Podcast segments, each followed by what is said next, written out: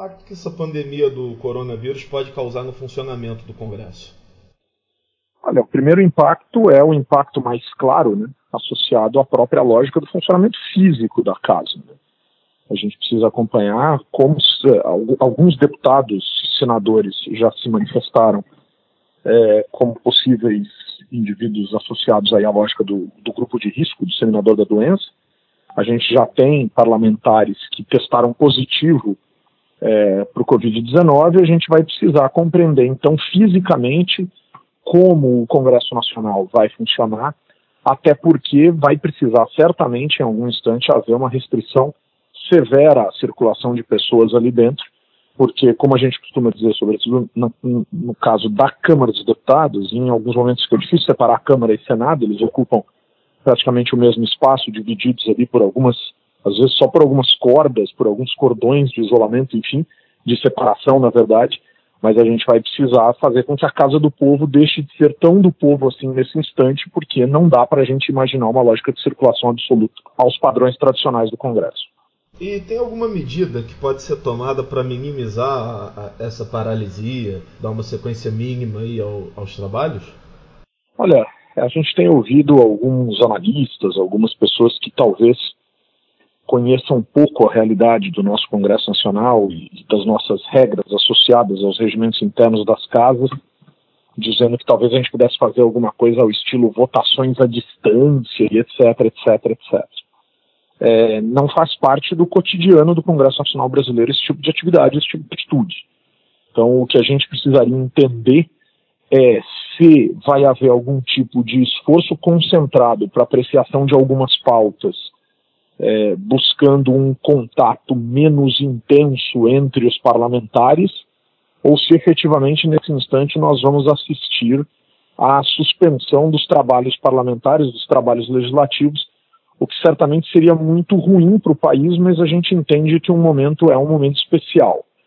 A grande questão é que é, mecanismos que fogem à lógica presencial não são utilizados nos nossos parlamentos e isso faz com que a gente tenha que pensar é, aspectos dessa natureza. O importante é a gente também olhar para outros legislativos e perceber a diferença de tamanho quando a gente fala uh, do Congresso Nacional. Depois do Congresso Nacional, depois, na verdade, da Câmara dos Deputados e seus 513 deputados federais, a maior casa legislativa do país tem 94 deputados estaduais, que é a Assembleia de São Paulo, e depois vem o Senado com 81.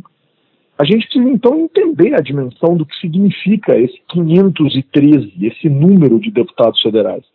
Porque, por exemplo, em 85% uh, dos municípios brasileiros, as câmaras têm entre 9 e 11 representantes, o que, em tese, não seria tão crítico. Mas o grande desafio efetivo é pensar na lógica de funcionamento da Câmara dos Deputados e até lembrar daquelas imagens, quando o plenário está cheio, né, aquelas imagens em que os parlamentares se aglomeram em torno dos microfones, etc, etc, etc. Isso não está não tá sendo possível de imaginar que possa acontecer nesse momento, a despeito de termos pautas muito importantes. Talvez uma lógica de revezamento nos pronunciamentos e acompanhamento desses pronunciamentos de dentro dos gabinetes, já que é, toda a informação que acontece no plenário é muito bem distribuída pelos gabinetes da casa, inclusive para o sistema de televisionamento, de áudio, etc, etc, etc. E talvez aí algumas votações em blocos mais isolados de parlamentares. É, essa é a única ideia que possível que me vem à cabeça se o objetivo é manter o parlamento funcionando nessa época de uh, disseminação de uma doença que nos desafia de maneira complexa. Como você disse, não, tem, não há hoje mecanismos que permitam esse tipo de deliberação não presencial, né? É, o regimento não, não prevê esse tipo de situação. Passado esse, esse, essa pandemia, você acredita que é possível é, esse tipo de, de medida utilizando os canais digitais que hoje existem? Há uma possibilidade disso acontecer? Olha, sinceramente falando, eu acho improvável. Né? É, o esvaziamento do plenário ou o preenchimento do plenário, ou seja, um plenário mais cheio ou um plenário mais vazio, ele carrega consigo um simbolismo para essa lógica democrática representativa muito expressivo. Então a gente não vai conseguir uh, no curto prazo, imaginar o que seja. E eu não estou dizendo que eu não seja a favor de uma ideia, de um debate, uh, mas eu tenho a mais absoluta certeza que os próprios parlamentares resistiriam muito ao que eles entendem que seja é, o ambiente necessário para a política funcionar. Se a gente pensar que esvaziamento de plenário é sinônimo, por vezes, de manifestação contrária a alguma coisa, né, uh, que significa tentativas de interrupção de andamento de projetos, de votações, aí se pede recontagem de presenças, etc, etc, etc. Toda a parte física da presença do parlamentar dentro do plenário dialoga frontalmente com a lógica do processo legislativo, sobretudo no que diz respeito às votações nominais e às votações dentro do plenário. Portanto, acho improvável que, passada toda essa pandemia, exista algum tipo de discussão passível de prosperar de maneira significativa. Claro que a ideia vai surgir, pode surgir, mas acho muito improvável que prospere qualquer tipo de iniciativa dessa natureza à luz do que a gente entende ser uh, o funcionamento da Câmara dos Deputados e do Senado Federal. Agora, é, nesse caso, questões mais, mais importantes como propostas a, a emenda à Constituição, que precisam de dois terços do Congresso, ficam completamente inviabilizadas, né? O, que pode acontecer nesse instante é, é que importantes votações vão ter que passar não só pela própria temática, mas pela possibilidade de haver a reunião existe uma necessidade de um quórum mínimo para a abertura de um, de, um, de um processo de votação dentro da Câmara e para a reunião dos deputados dentro do plenário. E o que a gente vai ter que entender é o quanto que os presidentes das casas vão conseguir chamar os parlamentares para dentro do espaço legislativo. Alguns certamente vão se recusar a fazer isso, alguns vão alegar questões de segurança, questões de saúde pública, etc. Mas eu gostaria de chamar a atenção para um fato aqui que é muito importante. Em nada vai adiantar um deputado, uma deputada, um senador, uma senadora, enfim, alegar que ah, eu não vou para o Congresso Nacional porque esta doença está se disseminando deste ou daquele jeito e ser visto nas suas bases eleitorais em aglomerados de pessoas, em reuniões políticas e etc, etc, etc.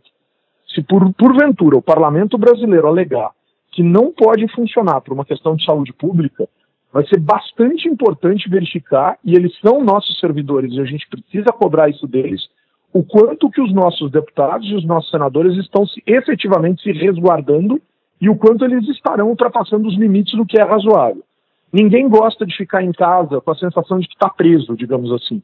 Mas, infelizmente, nesse instante, esses servidores absolutamente estratégicos para a realidade política do país vão ter que respeitar o que diz a saúde pública e principalmente o que a sociedade espera em termos de responsabilidade desses agentes. E como essa desmobilização pode afetar a agenda de reformas, na sua opinião?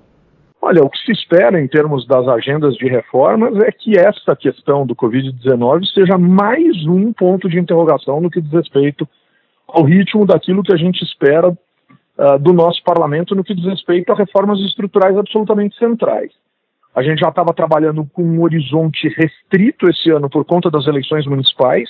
Né? A gente não pode esperar nada muito diferente dos tradicionais recessos brancos do parlamento, ou seja, uh, de um parlamento menos ativo por conta das eleições, sobretudo uh, após o recesso que costuma acontecer em julho. Portanto, é imaginado que as, o somatório entre é, festas juninas, eleições, Olimpíadas e etc., esvazie o Congresso de uma maneira expressiva, portanto, a gente teria um Congresso funcionando até é, junho, esvaziado por conta das festas juninas, é, preenchido no começo de julho com algumas deliberações importantes e a partir daí muito pouco atuante até pelo menos o começo de outubro, quando ocorre o primeiro turno das eleições, e a maioria das cidades tem a, a, a, a solução das eleições em primeiro turno até por questões legais. Né? Lembramos que é, cidades com menos de 200 mil eleitores têm eleição em turno único no Brasil.